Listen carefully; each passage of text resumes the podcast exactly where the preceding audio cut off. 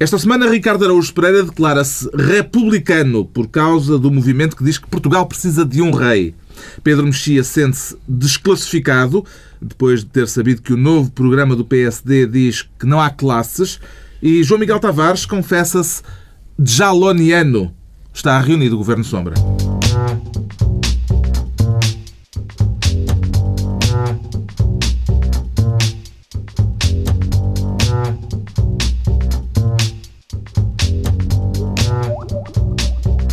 Viva, sejam bem-vindos. Depois de uma semana marcada politicamente pelas notícias sobre uma alegada desavença entre Belém e São Bento, havemos de falar nisso mais adiante com os conselheiros da Nação Pedro Mexia, João Miguel Tavares e Ricardo Araújo Pereira.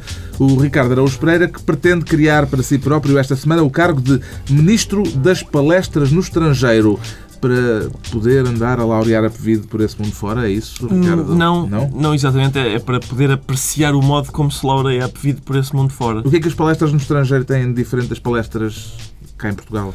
Uh, são mais giras no sentido em que são para estrangeiros e, portanto, o que aconteceu foi que o nosso o nosso Ministro, das, das, Finanças, Finanças Vítor Gaspar, que é o equivalente português ao Ministro da Informação iraquiana no, no tempo do Saddam, foi dizer There are no Americans in Baghdad, que significa não, não, vamos conseguir pagar a dívida, com certeza que sim, e foi de maneira, e crescer, e além disso crescer. Foi impressão minha, ele fala ligeiramente mais depressa em inglês. Então é um, assim, não é? é um uma, bocadinho uma mais rápido. Sim, mas... sim. É o pitch. Mas ele, porque ele acha que os, que os estrangeiros têm uma capacidade de entendimento superior à nossa. um, mas é, foi, foi interessante, porque foi justamente na mesma semana em que jornais alemães e americanos saíram com notícias segundo as quais os esforços de Portugal não têm conseguido satisfazer as expectativas do mercado.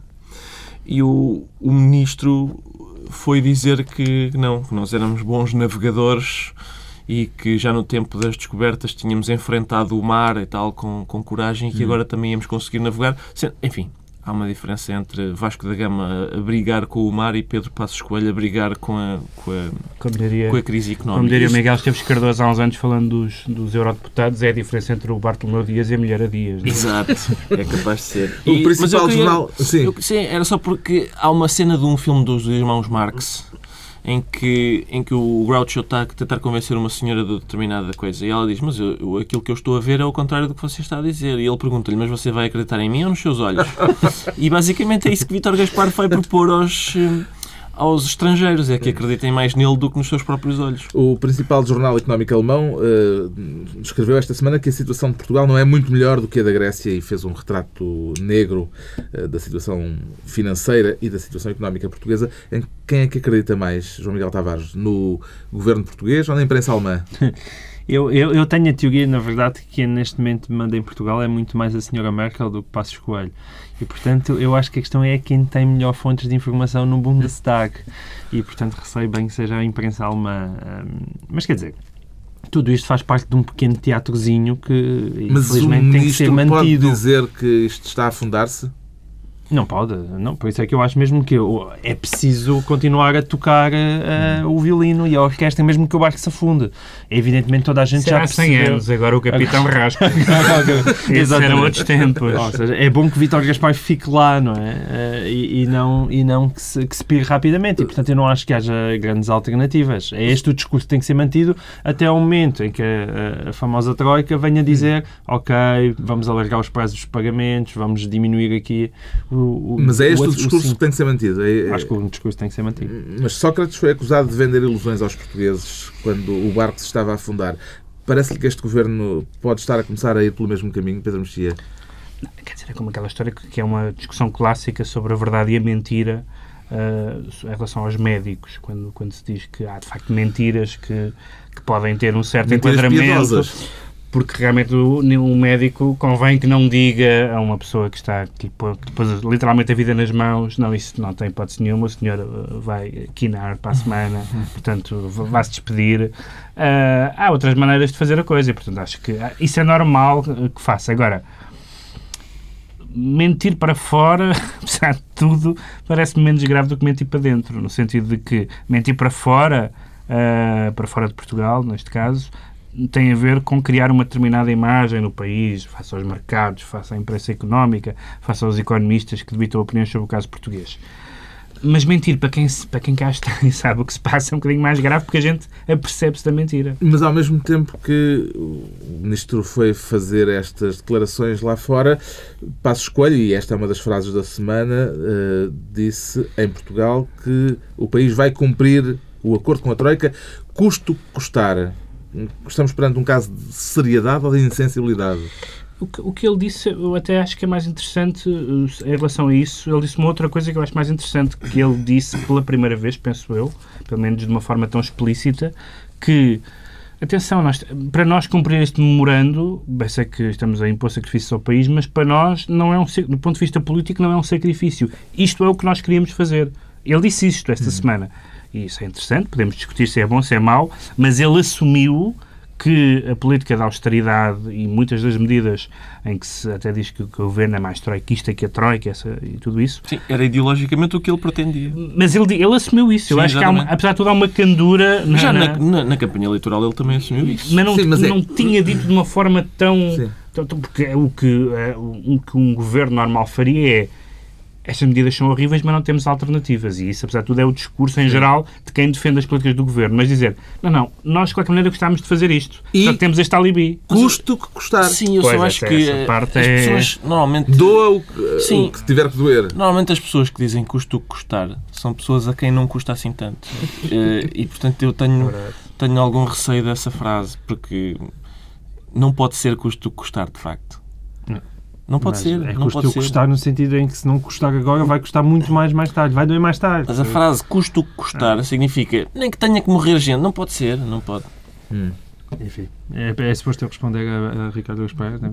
Ok, eu vou responder a Ricardo ah, eu, eu, voltamos sempre à mesma coisa, não há alternativas e, portanto, as coisas têm que ser feitas agora. Eu, é por isso que eu já hesito responder. Gosto muito dessa não há alternativas. E, portanto, não, mas não há alternativas, nós não mandamos em nós. Eu, aliás, ainda, ainda recentemente escrevi isso, quer dizer, Passo Escolho não está a governar, está a obedecer. E, portanto, enquanto as pessoas uh, puserem isso mais rapidamente na cabeça, mais depressa seremos todos felizes. Está explicado o que vai ser eh, o Ministério das Palestras no Estrangeiro, criado pelo Ricardo Araújo Pereira.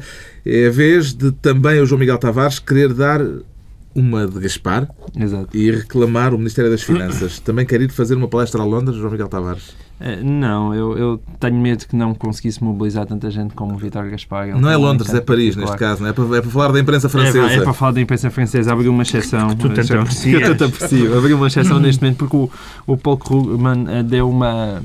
Paul deu... Krugman, o economista Nobel da Economia. E famoso articulista Porque do New York Times. São... São Krugman. São Krugman para a esquerda portuguesa. Eu penso mesmo que Ricardo Eus Pereira tem ao lado da cama, no altarzinho, uh, uh, uh, a efígie de, de, de, Krugman, porque é alguém em, em quem as pessoas, de, a esquerda, sobretudo portuguesa, tem olhado para as palavras delas uhum. como se fossem uh, da Bíblia. Uhum. Paul Krugman, uh, num artigo publicado no Le Monde, veio, no entanto, sugerir que os salários nas economias periféricas, era a expressão, uh, economias periféricas do euro, vão ter de baixar cerca de 20% para que haja um aumento da competitividade. E, portanto, é estas declarações que o João Miguel Tavares quer fazer referência. Pois já fizeste o trabalho todo por mim, portanto, basicamente é mesmo isso. Porque é, é, as pessoas transformaram o Krugman numa espécie do, do Chomsky e agora passam a ser económicos. Sendo que, apesar de tudo, eu acho o Krugman. Espera aí, não, não Eu, apesar de tudo. O Krugman, não, o Krugman. Ou seja, mas é isso que eu quero dizer. Eu, mais uma vez, eu gosto de sublinhar os aspectos positivos. Ou seja, é um grande passo em frente, porque o Krugman está muito além do Chomsky. Em termos de honestidade intelectual. De honestidade intelectual e tudo isso. Portanto, ou seja, há aqui um progresso que eu gostava de aplaudir e assinalar, porque, apesar de tudo, o Krugman é, é alguém que eu gosto de ler. E ele, como uh, ele defende basicamente que nestas, em alturas como estas de recessão, o que se tem que fazer é a receita clássica de não Isto pagar, é. financiar, injetar dinheiro na economia e tudo isso. De cada vez que ele fala, tem assim, oh, sou o Krugman, que é americano e diz estas coisas, repaga nisto. Mas, na verdade, é, era bom agora ver essa mesma esquerda entusiasta comentar afirmações como, já agora, baixem aí 20% dos salários. Uhum. E, portanto, o nosso representante agora fica ansiosamente à espera das, das suas palavras. Já vamos ouvir o, o Ricardo. Mas, Pedro Mexia, tem economistas de referência? Tenho, sobretudo, aqueles que são defendidos por pessoas hum, cuja ideologia é muito diferente da deles. explico. Já aqui falei nisto no programa. Eu acho fascinante um, a popularidade do keynesianismo uh, entre os marxistas. Portanto, marxistas querem destruir o capitalismo e, portanto, agarram-se a que ideologia? Aquela que tenta salvar o capitalismo, como aconteceu no final dos anos 20. E eu isso acho, acho, acho uh, quase ternurento, uh, porque realmente o que a, a, ideia seria, não, vamos deixar o bicho morrer, não é? Ou para citar B Fachada, enfim, vão, vão, vão ler a letra. Uh, é deixá-lo morrer, não é? e e, portanto, gosto muito de muitas daquelas muitas das pessoas que citam o, o Paulo Krugman. É preciso, de facto, nós já falámos aqui várias vezes dos economistas como gurus e como nós, como há uma total incerteza sobre, as, sobre o que é, sobre o valor real da economia, cada pessoa escolhe um, papagueia o que ele diz. Uh, e depois há esse problema curioso que o João Miguel falou, é que de repente alguns deles, sobretudo quando são estrangeiros e estão nas tintas para os custos sociais das suas medidas, dizem coisas sobre nós, por exemplo, que nós não gostamos. E, portanto, ouçam o Krugman, ouçam o Krugman. Uh... Não, esta semana não ouçam o Krugman.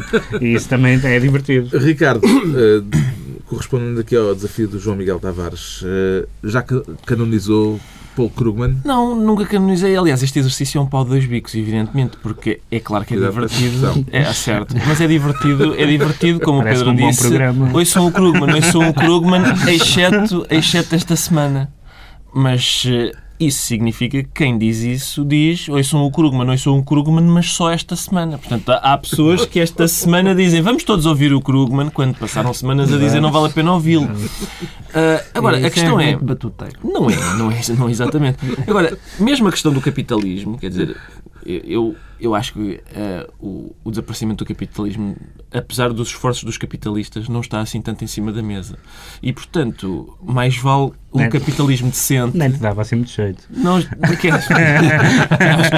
não, não dava a ninguém. A dizer. Não, pois não. Uh, mas, mas tu estamos de acordo. Um capitalismo decente. Estamos, não, não, não, Mas é assim, se tu vais não, declarar isto aqui, eu não, acho não, é, que realmente devia haver uma música de fundo. Há um, há um momento, há um momento em que é preciso dizer queremos um capitalismo decente ou não queremos capitalismo nenhum. O meu problema é que o capitalismo decente mas tem sido um oximoro. E sublinho que a palavra oximoro não é esdrúxulo, ao contrário do que muitas vezes diz. Mas, mas espera aí, mas, mas tu é defendes um capitalismo decente, é isso? O que tu queres no mundo é um capitalismo decente? Eu já ficava, já ficava, quer dizer, já me satisfazia. Eu não, não, não, Podemos não ir todos almoçar a seguir. Está bem, está bem. É, é mas então, mas, mas por isso é que eu digo, é que um capitalismo decente não é isto. E o, o Krugman tem, tem tentado bater-se por um capitalismo decente. O que acontece é isto não é um artigo do Le Monde, isto foi uma entrevista ao Le Monde. Ao mesmo tempo que saiu essa entrevista no Le Monde, em que ele diz uma coisa que já foi citada, mas mal por Carlos Vaz Marques, enfim. É, mas, é, é, o costume, é o costume. Estamos a tempo ainda de corrigir. Tenho aqui a entrevista à minha frente. Vamos lá ver. O que aconteceu foi que ele disse que os, as economias periféricas tinham que baixar 20% em relação à Alemanha. Não é? falta, falta, falta dizer isso em relação à Alemanha, o que é, é mais estranho, apesar de tudo. O que é que isso significa? Segundo, o que ele parece estar a dizer é que para isto da austeridade, se é para levar a austeridade a sério, então faz falta ainda reduzir 20%, 20%, o que significa, por exemplo, que o salário mínimo português, se é para reduzir 20%, passava a ser 380 euros. É significativo um, que este tema é tão importante para ti que tu fizeste trabalho de casa. Fiz trabalho de casa. Diz muito. Não, e sobretudo, o que é que eu fiz? Fui ler o blog do Paul Krugman para ver se ele tinha dito epá, pessoal, eu tenho andado a enganar-vos, tive agora um rebate de consciência. O que acontece? No dia 28 de janeiro publicou um post que diz duas das quatro maiores economias europeias têm desempenhos piores do que durante a Grande Depressão. Será que nem assim os defensores da austeridade vão, vão pensar talvez que isto não é o melhor caminho? Dia 29 de janeiro pôs um post sobre os efeitos destrutivos da austeridade nos Estados Unidos, um, que, segundo eles, estão a sacrificar não só o futuro como também o presente. Pois eu não acredito que ele tenha eu queria fazer uma queria fazer não, uma eu queria fazer uma não. pergunta a algumas das pessoas que nos estão a ouvir que é porquê é que elegeram o Hermânio Carlos? Ricardo Araújo Pereira mas eu não estou disponível. não, não, eu não estou disponível para... está entregue a pasta das finanças o papel de Gaspar da semana fica com o João Miguel Tavares. Obrigado. É lá, e agora é a vez do Pedro Mexia inventar a pasta de Ministro da Limitação mas não se trata de nenhum truque de autodepreciação. Não, eu também tenho muitas limitações. Como, que tipo de limitação é, que, é, que pretende tutelar? portugueses. Na verdade, isto foi uma maneira de juntar um tema nacional e um tema, e um tema internacional, mas começando pelo, pelo nacional, que tem a ver com limitação de mandatos. hum. um, decidiu-se que uh, aprovar uma lei que impede que os autarcas, os presidentes da Câmara, um, se mantenham mais do que três mandatos uhum. consecutivos uh, à frente de uma, de uma Câmara. E agora percebeu-se que 150 Sim, o que para é, o ano o que é quase vão, metade da, da, do mapa autárquico. Claro que todos eles já têm conselhos de administração e outras e outros uh, enfim, entretenimentos devidamente uhum. pensados para eles. Mas, uh, portanto, a medida é positiva uhum. a, a todos os títulos como todas as medidas de limitação de mandatos, mas agora discute-se uh, se, se a lei se deve ou não aplicar a três mais do que três mandatos, mas noutros municípios. E eu, tendo em conta que há tantos municípios, há uns com uma proximidade tão grande, em que a rede de influência é uma rede regional e não apenas nos, nos distritos nos distritos limites de determinada, de determinada Câmara, parece muito aconselhável que, que, seja esse, que seja esse o entendimento. Não sei se, o que é que isso implica do ponto de vista jurídico, fr francamente não fui ler a lei, mas uh, o espírito de não perpetuar uh, dinossauros, como, como, como, já entrou no vocabulário jornalístico, uh, implica que isso não se aplica apenas. A, porque se, se, eu, se eu puder ser três anos Presidente da Câmara de, de, de, três mandatos Presidente da Câmara de Lisboa, depois três mandatos Presidente da Câmara de, da Amadora. Depois, o caso mais vez, emblemático que se tem falado é o do Porto, com o Luís Filipe Menezes a poder saltar do, de Gaia para o Porto. Que ainda por cima é, uma, é uma, um caso de, uma, de, uma, de duas autarquias de que várias vezes já até se falou de fusão, portanto, é um, em que a proximidade é realmente muito grande, em que quase, sobretudo para nós que não vivemos lá, tendemos até a pensar como sendo quase a mesma cidade. E, portanto, uh, não me parece que essa lei uh, esteja realmente apostada a combater tudo o que é, o que é a combater. Há a nota internacional tem a ver com outra limitação de mandatos que foi anunciada em Cuba. Em Cuba, o irmão de, de Fidel Castro disse que é preciso, vai, vai haver um congresso do Partido Comunista e ele anunciou que vai haver limitação de mandatos. Uh, o que eu li nos jornais foi apenas isto. Suponho que ele vai dizer que ninguém pode ser uh, secretário-geral durante mais de 50 anos. É a minha, é a minha, é o meu palpite. No caso português, eh, João Miguel Tavares, parece-lhe que esta hipótese de saltar de um município, município para o outro uh, respeita ao espírito da lei ou é um estratagema para perpetuar dinossauros políticos? Eu concordo com, com o Pedro Mexia. Provavelmente falta aqui quilometragem na lei. Ou seja, podes, mas a 100 km de distância daqui. Ou seja, Existe aquela expressão popular que é dizer vai pregar para outra freguesia. Eu acho que isso é o essencial da lei. É dizer, não podes ficar aqui com novos eleitores. Ou seja, também não acho que um Presidente da Câmara necessariamente tenha que abandonar uma vida política ou uma vida de se ele achar que essa é a sua vocação. Agora, de facto, tendo em conta aquilo que são os caciques locais e a maneira como regionalmente as influências se movem, de facto, vai pregar para outro uhum. distrito, uh, por, uh, por exemplo, se calhar poderia ser uma solução possível. Gostaria de ver transferências nos municípios, como no futebol, Ricardo Araújo Pereira, com autarcas a trocarem de camisola de uma câmara para outra. Sim, uma espécie de Putin Medvedev, mas, mas, em, mas entre Gondomar e o Porto, como parece estar agora. Quer dizer, e há outra que se Gaia, e há outra, Gaia. Não, não, não, mas o, mas o Valentim Loureiro disse ontem que está disponível para, para concorrer ao Porto. E, e eu acho que um, e um município... no horizonte que também tem a ver com o futebol, que é Fernando Seara que está mortinho por ser Presidente da Câmara de Lisboa. Eu acho que um município que elege Valentim Loureiro merece ter Valentim Loureiro como e, portanto, não haver limitação, Sem limitação de mas um caso só especial. Mim, é assim, só, só exceto Valentim Loureiro. E os frigoríficos. Mas eh, atenção, depois de fornecer a casa toda, já houve frigoríficos, microondas, há um limite para os eletrodomésticos de, uma, de uma pessoa em casa. Sim. Atribuímos assim o Ministério da Limitação de Mandatos ao Pedro Mexia. Daqui a pouco as notícias sobre o relacionamento difícil entre Belém e São Bento, entre os cavaquistas e Vítor Gaspar. Antes, porém, o João Miguel Tavares declara-se jaloniano. Qual é a principal bandeira do jalonianismo, João Miguel Tavares? A defesa dos oprimidos, como é hábito neste programa. Também acredita que está ali um craque escondido? Isso eu não sei. Uh, tenho, tenho, a falar de Yannick Jaló tenho, pode ser que sim, tenho, tenho, esperança, mas também não é isso que aqui me traz, não é? Discutir as capacidades hum. futebolísticas, isso é assunto para, para Jorge Jus. É mesmo um, este caso, que às vezes faz um bocado de impressão, porque evidentemente todos nós temos uma ideia de que os futebolistas são pessoas privilegiadas e tudo isso. Mas e depois, falsa, quando. Falsa. Uh, quer dizer, é verdadeira para uma porcentagem mínima de futebolistas, essa é que é a verdade. E, e de facto, percebe-se também ao mesmo mesmo tempo, aliás, com o caso do Éder, também se meteu esta semana, onde de vez em quando dá a ideia que em momentos de infelicidade aqueles jogadores todos poderosos também acabam por ser uma espécie quase de joguetes uhum. na mão dos clubes. E, e, o que se passou com o Jaló é que em agosto passado por 4 minutos, não é? Falhou-se uma transferência entre o Sporting e o Nice. E por causa daqueles 4 minutos de atraso, o Sporting disse: Não, agora este rapaz está vendido, já não é, já não é nosso. E o Nice veio dizer: Não, ele não, é, não chegou a entrar, também não temos nada a ver com o assunto. E portanto, de repente, o Jaló fica sem ninguém para lhe pagar um ordenado e sem jogar a bola durante 6 meses. Agora chegou o Benfica, como estava o Porto interessado, mas agora quem, quem comprou o Jaló é, é relativamente indiferente para o caso. Mas o Sporting vem com um comunicado a dizer que, atenção, nós temos direitos desportivos sobre o senhor.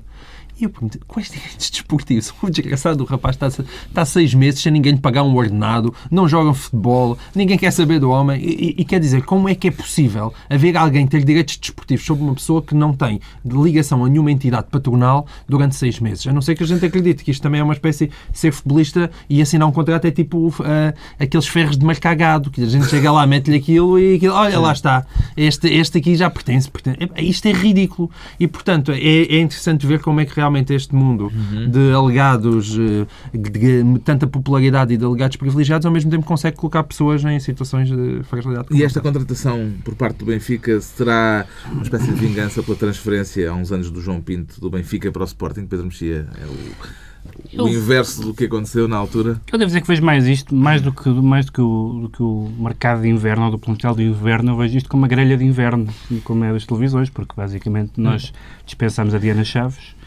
uh, e, e contratámos a Floribel. É um, é um passo que eu, não, que eu não subscrevo, devo dizer. Ainda por cima, acho que nós precisamos de um defesa esquerdo. Acho que estaremos todos de acordo que essa contratação era mais. Mas tenho muito pouco a dizer sobre este assunto, além desta piada horrivelmente fácil. o, ao ficar com, o, com o passe de Yannick Jalou, o Benfica também ficará com os direitos da Floribela. Hum, Os Pereira. direitos da Floribela. Pois, podia, ah, ser um trunfo, podia ser um trunfo para, o, para a programação do canal Benfica. Não, mas acho que o meu também. Isso, é agora que eu vou pôr o mel. Mesmo, é, gostavas de. É, sim, então não. Tudo bem. Eu falo lá. Falas, sim, telefonas também. Como sabes, sou dono. Exato. Sou um dos donos. um, mas eu, oh, Carlos, eu acho que este caso. Eu não sei se o Sporting disse que tinha direitos desportivos, eu acho que disse que tinha direitos económicos. É verdade, tinha direitos económicos. Isso é coincidente com a semana em que uma auditoria independente diz que o Sporting está em falência técnica. Ora, o Sporting já estava em falência tática e, portanto, uh, não faltam assim tantas falências ao Sporting neste momento. E, e é natural que eles queiram agarrar-se a todas as fontes de receita que possam ter. A propósito de futebol, merece uma referência à tragédia no Egito que provocou mais de 70 mortos num jogo de futebol. Uh, isto merece algum comentário? Num programa como este, falar de tragédias é um bocadinho ingrato. Mas é só aquilo é, é, é, tal a confusão que nem sequer se percebeu, ainda não se conseguiu perceber o que é que se passou. Eu acho que neste momento há vários uh, taxistas no carro em porto de saída a dizer isto como o Barack, isto como o Barack não acontecia. É um não, taxistas no Cairo e comentadores de jornais nas caixas dos jornais portugueses. Também dizem isso. Supostamente o Al-Ali é que era o clube do regime, mas ao mesmo tempo a Claque é que esteve na Praça Tahrir a lutar pela liberdade e agora é, aquilo é uma, uma tal confusão. Quer dizer, nem, nós nem sequer conseguimos, ninguém até agora conseguiu explicar o que é que se passou ali. Portanto, isso diz muito o que é que é o Egito. Leva o João Miguel Tavares a confessar-se de jaloniano.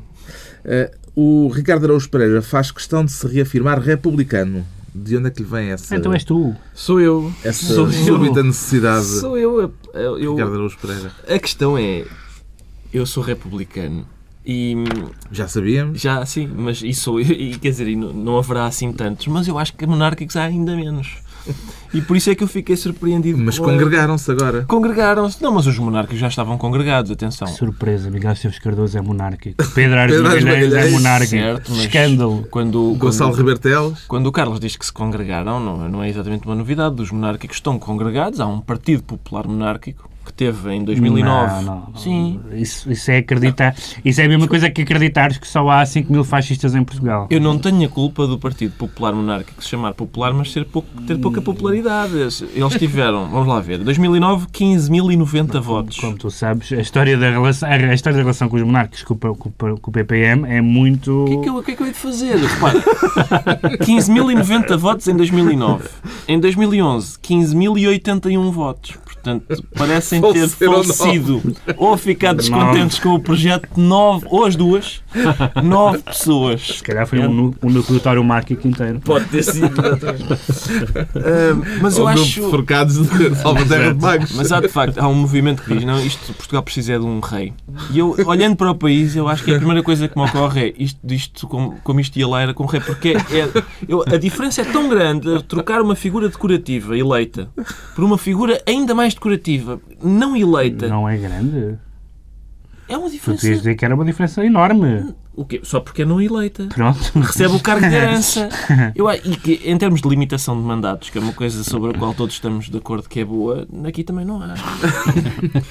Identifica-se com este movimento, Pedro Mexia. Bem, o movimento é um movimento de monárquicos que, eh, de- que escreveu um manifesto dizendo que estávamos melhor com o rei. Até aqui não, não chega a ser uma notícia, sendo que alguns desses monárquicos, de facto, eram Gonçalo Ribeiro Teles, Miguel Esteves Cardoso e Pedro de Magalhães.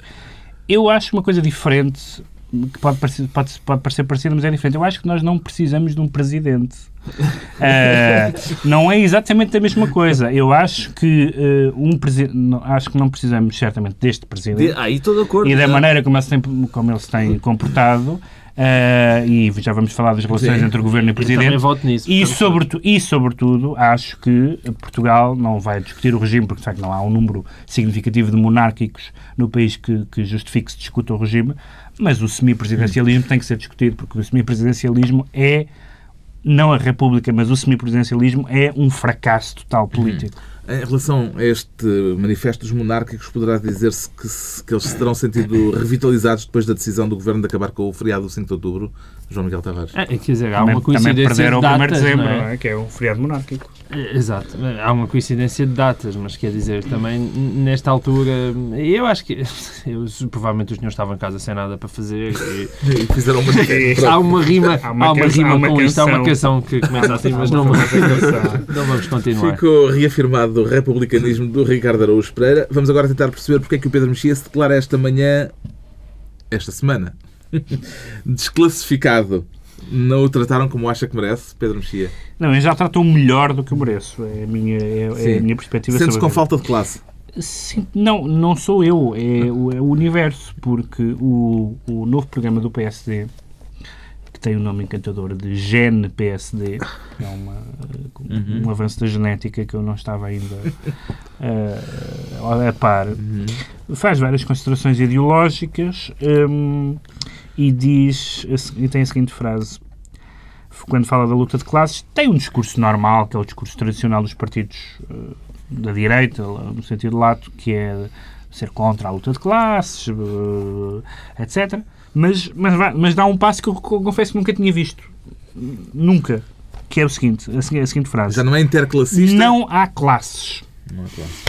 Eh, e isto parece-me uma espécie de, de- Para já é absurdo eh, um, partido de direita que tem uma visão do mundo, como, como todos os partidos de direita, essencialmente hierárquico, e onde, as- e onde as- os vários corpos intermédios e onde as várias classes têm um, têm um papel, dizer que não há classes. E depois parece uma, uma espécie de forma de pensamento mágico. É como dizer. eh, Não há trânsito. E o trânsito desaparecer. Não, não, há classes. Claro que há classes. É óbvio que há classes. E o Ricardo Araújo Pereira sente-se um homem com classe? Num, quase nunca. Quase, é muito raro. Mas hoje estás bonitinha. Obrigado, muito obrigado. É o- mas, ah, É o bem vestido deste programa. É, exato. Nota-se. Ah, quer dizer, vocês falam como se isso fosse uma grande dificuldade. Eu não quero, não quero fazer reparos ao vosso guarda-roupa, mas. Ah, eu não sei se esta, se esta vocação aclassista do PSD ah, é mais eh, marxista ou maçónica, porque para os maçons também há um objetivo de. Há uma vocação aclassista e pode ser que a influência maçónica se esteja a- a- A refletir aqui. Sim, não sei porque é que isto me ocorreu, até porque recentemente não tem havido grande Não, Embora não, não o, o espectro classista da maçonaria é relativamente limitado. Sempre disse é isso. É relativamente é, limitado. Lá está, lá está, é lá no alto. A quantidade de mercenários é, maçons é, de e, e, e, de, e, de, próprios... Os Começaram próprios, como pedreiros livres, mas os pedreiros os não têm pedreiros. Quantos, quantos pedreiros são pedreiros livres em Portugal? Não há trolhas na maçonaria. Há muito mais A ideia de classe social faz-lhe falta, João Miguel Tavares. Ah, não, não é propriamente uma coisa que eu sinta muita falta, mas eh, acho que o Lincoln tinha uma frase muito gira que é que dizia todos os homens nascem iguais, mas é a última vez que o são. E, e, e, é, depois no final também somos todos iguaizinhos. E, no final, é verdade. Todos iguaizinhos. bem, depende. No final, mesmo já depois de ter acabado só. Porque não, a mesma maneira como se morre é um bocadinho diferente. Mas Sim, enfim. Mas todos Todos falecemos. Todos falecemos. Ah, acho que podemos estar de acordo nesse ponto. E todos digamos pouco. Pronto, gerou-se aqui o consenso. Vamos passar adiante. Mas, mas sim, acho que Dizem-me que até agora toda a gente faleceu, mas pode ser Não, há um que não, não. Pois há um que não.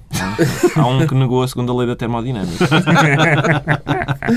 Pronto, já sabemos porque é que o Pedro Mexia se sente desclassificado. Agora que o programa do PSD é uma sociedade sem classes, embora entre a família laranja nem tudo seja pacífico. Como é que entende as notícias deste conflito, alegado conflito entre Belém e São Bento, Pedro Mexia?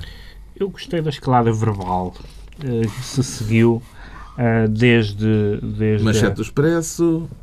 Mas, sobretudo, o comentário de, de pessoas ligadas ao PSD. Uh, comentando o, o, o, alegado conflito entre Belém e São Bento, uh, o professor, o sobrinho professor uh, Marcelo Rebelo disse: desamparem a loja. O Conselheiro de Estado, e sublinho, Conselheiro de Estado Vitor Bento disse que isto é uma caça aos gambuzinos. Uh, eu estou à espera que alguém do PSD ainda preste a seguinte declaração que é barda merda para o conflito. é só neste momento o que, o que nos falta, porque realmente é negar uh, a desintonia entre a visão de Estado do Presidente da República e a do, da atual liderança uhum. do PSD, as más relações entre eles, as várias bicadas que Cavaco Silva já deu à política uh, deste governo, é negar a evidência. Aqui a questão é o timing em que aparecem aquelas manchetes. Eh, será que estas notícias, nomeadamente aquela que dava conta do desagrado dos cavaquistas em relação à inflexibilidade do Ministro das Finanças, será que são notícias que podem ter alguma coisa a ver com a polémica em torno da insensibilidade social de que Cavaco Silva estava a ser acusado por causa das célebres declarações a respeito das reformas? João Miguel Tavares. Eu acho que sim, isso pode ter incentivado esta, esta escalada, ainda por cima uma, uma escalada, como é hábito, sustentada em conversas com personalidades É porque isto passou a fazer com que Cavaco Silva uh, voltasse a ter o papel de uh, político com sensibilidade social, não em certo sei. sentido.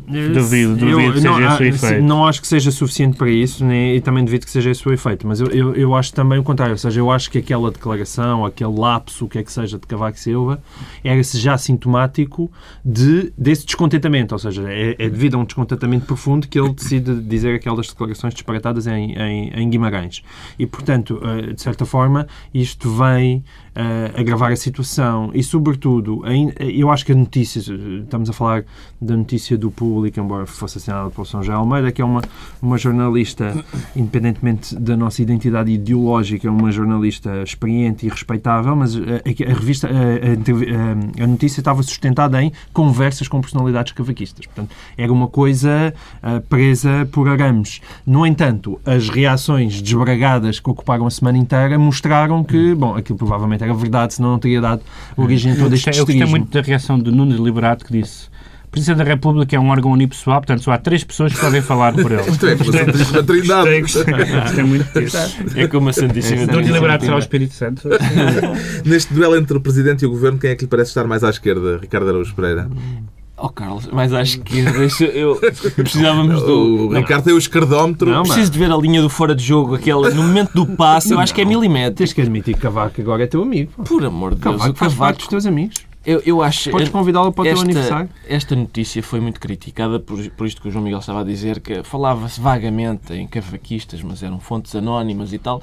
Eu acho que isso é absolutamente justificado. Hoje em dia, ninguém diz que é cavaquista sem pedir o anonimato. Não, não, não era possível a São José Almeida conseguir nomes, pessoas que avançassem com o seu próprio nome. Bom, eh, já estamos na altura dos decretos e o João Miguel Tavares decreta shampoo para os sem-abrigo. Exatamente. Eu tinha Ainda falado por causa neste caso. daquela, É, eu tinha falado neste caso do julgamento do, do senhor que tinha roubado um shampoo e uma lula. E na altura, que é maravilhoso, na altura eh, não se sabia eh, o que é que ele era. Ah, e aparentemente soube-se agora, ele foi condenado e que era um sem, um sem ninguém o encontra, imagina, é completamente inesperado. Mas ainda por cima, ou seja, ainda por cima, assim dele sem abrigo, vai-se julgar um homem por comprar um shampoo. Quer dizer, que é uma coisa que eu acho que faz imensa falta aos sem-abrigo. E, portanto, shampoos para os sem-abrigo e nenhum sem-abrigo deve ser, evidentemente, chegar a tribunal por roubar um shampoo de um pingo doce. Quanto ao Pedro Mexia, decreta que se troca FNAC pela Amazon para responder à letra, suponha, a uma campanha da própria FNAC. Quer dizer, não, não é tanta questão em si da, daquela campanha de trocas da, da, que eles sugeriam trocar eh, li, uns livros por outros e tiveram a infeliz ideia que por aproximação uh, onomástica de, de, trocar os Maias pela Mayer, Stephanie Meyer, que é a autora do, do, Crepúsculo. do, do Crepúsculo, etc. Uh, o meu problema uh, não, é, não é tanto esse. O meu problema é que é muito difícil encontrar na FNAC sequer livros para trocar, porque... Uh, tro se a troca fosse por eletrodomésticos, eu, eu, eu a, semana, a semana passada uh, uh, roubaram uma, uma, uma, mala com livros e eu fui à FNAC, porque eram alguns de trabalho, para trocar, porque precisava deles, livros saídos este, este ano, não, no final do ano, não havia nenhum na FNAC Chiado. E, portanto, a, a, a, FNAC, ao mesmo tempo que se torna monopolista, está de uma pobreza cada vez mais avassaladora. Finalmente, o Ricardo Araújo Pereira decreta catroga na REN, a Rede Elétrica Nacional. Exato, que foi agora privatizada, privatizada sim, eh, calhou outra vez aos chineses, mas também aos humanistas. Calhou é muito bonito. Saiu-lhes outra vez, eles estão com sorte nisto. E Catroga conhece os chineses. Ele conhece os chineses. Eu acho que ele tem as tardes livres na EDP. Pode ainda ir fazer uma perninha na REN. Está assim concluída mais uma análise da semana, dois, oito dias, hum, à mesma hora e no local do costume. Nova reunião do Governo Sombra. Pedro Mexia, João Miguel Tavares e Ricardo Araújo Pereira.